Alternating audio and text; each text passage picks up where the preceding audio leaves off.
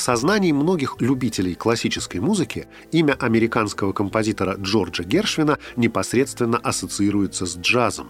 Некоторые считают, что Гершвин сочинял джаз, а кое-кто даже всерьез утверждает, что он его создал. О том, правда ли это и что на самом деле писал Гершвин, немного расскажу вам я, Алексей Сканави, в очередном выпуске «Тактуса» совместного проекта ТАСС и фирмы «Мелодия».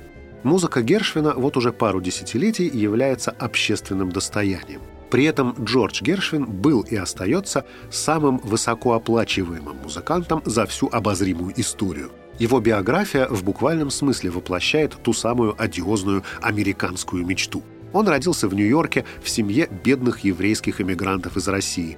По-настоящему его звали Яков Гершовец. С детства маленький Яша проявлял любовь и талант к музыке. Чтобы иметь возможность регулярно играть на фортепиано и одновременно поддержать семью, Джордж Гершвин, как он стал называть себя на американский манер, устроился работать пианистом-иллюстратором в магазин при музыкальном издательстве. Там он целыми днями играл для потенциальных покупателей нот, популярные песни и танцы из новомодных мюзиклов. Тогда же у него и зародилась впервые мысль попробовать сочинять самому. Одна из первых сочиненных им песен «Свони» имела головокружительный успех. Сначала пластинки с записью этой песни в исполнении популярного певца Элла Джолсона, а потом и ноты «Свони» разошлись почти миллионными тиражами. И вот в результате в течение весьма короткого времени 20-летний Джордж Гершвин стал миллионером. В течение всей последующей жизни Гершвина сопровождал финансовый успех. Основу его творчества и благосостояния составляли многочисленные песни и мюзиклы, которые он сочинял в соавторстве со своим братом Айрой Гершвином, который писал для него тексты. Но хотел-то он совсем другого. Джордж Гершвин мечтал быть настоящим, серьезным композитором. Однако к этому были два существенных препятствия.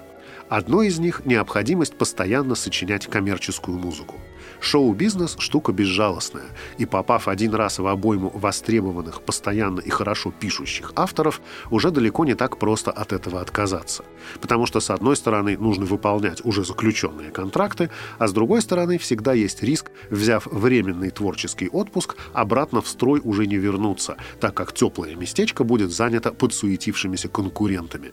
Другим препятствием на пути к серьезному творчеству было отсутствие у Гершвина систематического музыкального образования. В детстве он не получил его, потому что у него не было денег и возможностей, а впоследствии потому что у него не было времени, так как он вынужден был постоянно работать, подобно конвейеру Форда, непрерывно производя песни и мюзиклы. Гершвин живо интересовался не только мировой классикой, но и тогдашними новыми веяниями в академической музыке. Он восхищался творчеством Равеля, Стравинского и других настоящих и серьезных мастеров, блиставших в Европе в первой половине XX века. Он мечтал познакомиться с ними и учиться у них вживую, а не только заочно, на примерах их опубликованных произведений. И вот в 1928 году Гершвин приезжает в Париж, где ему удается таки встретиться с Равелем.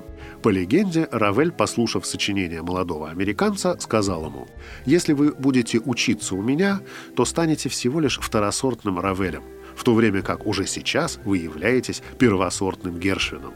По другой легенде, Равель спросил Гершвина, «Молодой человек, сколько вы зарабатываете?» Гершвин смущенно ответил, «100 тысяч долларов в год».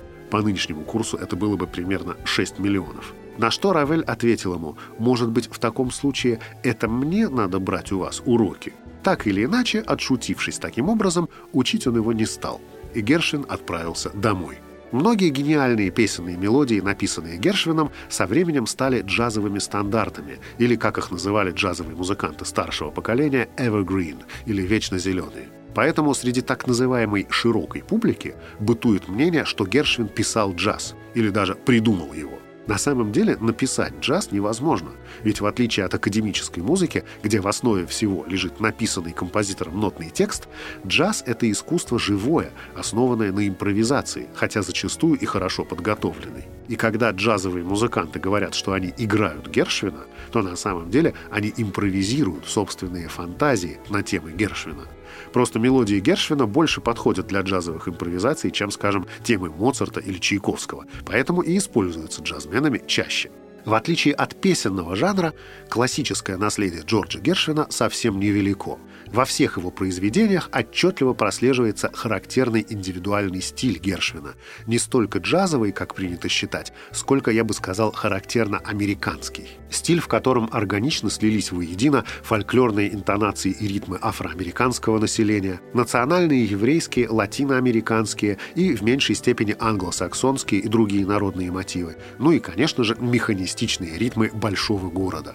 Среди основных сочинений Гершвина в академическом жанре можно упомянуть три фортепианные прелюдии, концерт для фортепиано с оркестром, симфоническую поэму «Американец в Париже», оперу «Порги и Бесс» и, конечно же, знаменитую «Rhapsody in Blue», название которой у нас как только не переводят, но чаще всего называют ее «голубой рапсодией» или «рапсодией в блюзовых тонах». В оригинале она написана для фортепиано с оркестром и, по сути, представляет собой виртуозный фортепианный концерт, по фактуре очень похожий на концерты Равеля или Прокофьева. Но Гершвин сделал и авторскую версию своего любимого произведения для фортепиано соло. Фрагмент именно этой сольной версии Rhapsody in Blue я и предложу сейчас вашему вниманию в моем собственноручном исполнении на фортепиано.